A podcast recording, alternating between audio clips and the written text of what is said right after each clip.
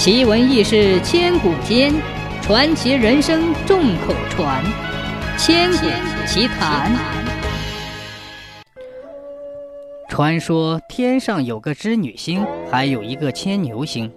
织女星和牵牛星情投意合，心心相印。可是天条律令不允许男欢女爱、私自相恋。织女星是王母的孙女。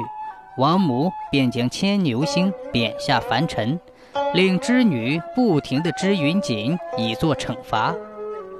自从牵牛被贬之后，织女常常以泪洗面，愁眉不展。她坐在织机旁，不停地织着美丽的云锦，以博王母大发慈心，让牵牛早日返回天界。一天。几个仙女向王母恳求，想去人间碧莲池一游。王母今日心情正好，便答应了他们。他们见织女终日苦闷，便一起向王母求情，让织女共同前往。王母也是心疼受惩后的孙女，便令他们速去速归。话说牵牛被贬之后，投生在一个农民家中，取名叫牛郎。后来父母过世，他便跟着哥嫂度日。哥嫂待牛郎非常刻薄，要与他分家，只给了他一头老牛和一辆破车，其他的都被哥哥嫂嫂独占了。然后便和牛郎分家了。从此以后，牛郎便和老牛相依为命。他们在荒地上披荆斩棘，耕田种地，盖造房屋。一两年后。他们营造成了一个小小的家，可是除了那头不会说话的老牛而外，冷冷清清的家里只有牛郎一人，日子过得相当寂寞。牛郎并不知道，那头老牛原来是天上的金牛星。这一天，老牛突然开口说话了，他对牛郎说：“牛郎，今天你去碧莲池一趟。”那里有仙女在洗澡，你把那件红色的仙衣藏起来，穿红仙衣的仙女就会成为你的妻子。牛郎见老牛口吐人言，又奇怪又高兴，便问道：“牛大哥，你真的在说话吗？你说的是真的吗？”老牛点点头，牛郎便悄悄地躲在碧莲池旁的芦苇中，等候仙女们的来临。不一会儿，仙女果然翩翩飘至，脱下青罗衣裳，纵身跃入清流。牛郎便从芦苇中跑了出来，拿走了红色仙衣。仙女们见有人来了，忙乱纷纷地穿上自己的衣裳，像鸟儿般的飞走了。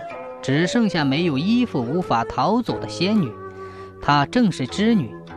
织女见自己的仙衣被小伙子抢走了。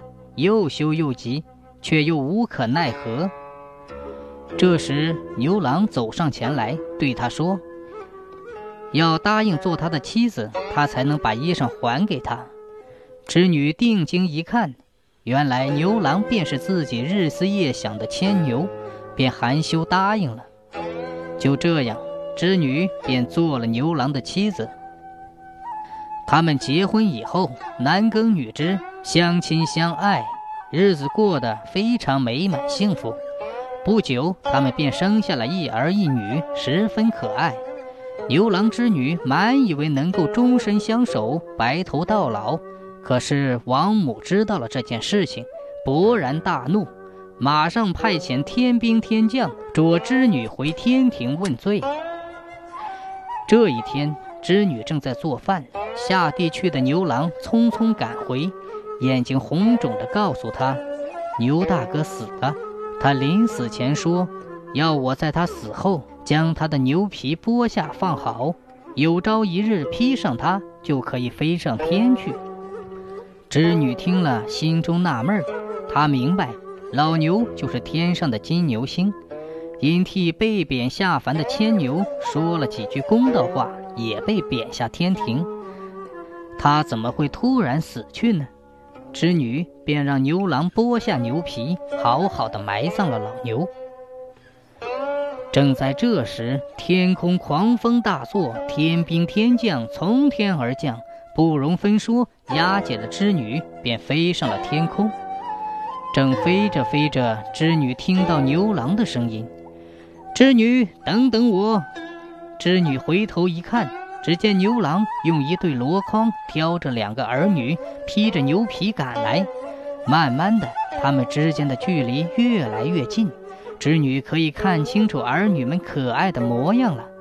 孩子们都张开双臂，大声呼叫着妈妈。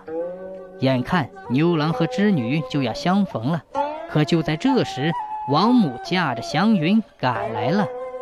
她拔下头上的金簪，往他们中间一划，霎时间。一条天河波涛滚滚地横在了牛郎和织女的中间，无法横越。织女望着天河对面的牛郎和织女，直哭得声嘶力竭。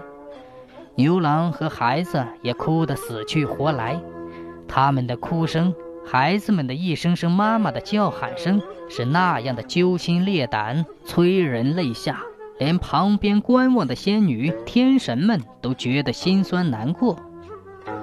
王母见此情此景，也稍稍的为牛郎织女的坚贞爱情所感动，便同意牛郎和孩子们留在天上，每年的七月七日让他们相会一次。从此以后，牛郎和他们的儿女们就住在了天上，隔着一条银河，和织女遥遥相望。在秋夜天空的繁星中，我们至今还可以看到银河两边两颗较大的星星晶莹闪烁，那便是织女星和牵牛星。和牵牛星在一起的还有两颗小星星，那便是牛郎织女的一对儿女。牛郎织女相会的七月七日，无数成群的喜鹊飞来为他们搭桥。鹊桥之上，牛郎织女团聚了。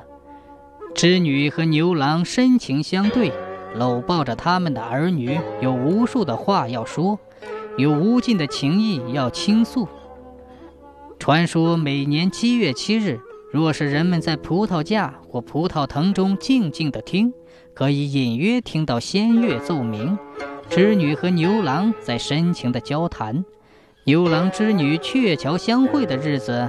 姑娘们就会来到花前月下，抬头仰望星空，寻找银河两边的牛郎星和织女星，希望能看到他们一年一度的相会，祈求上天让自己能像织女那样心灵手巧，祈祷自己能有如意称心、美满的婚姻，由此形成了七夕节。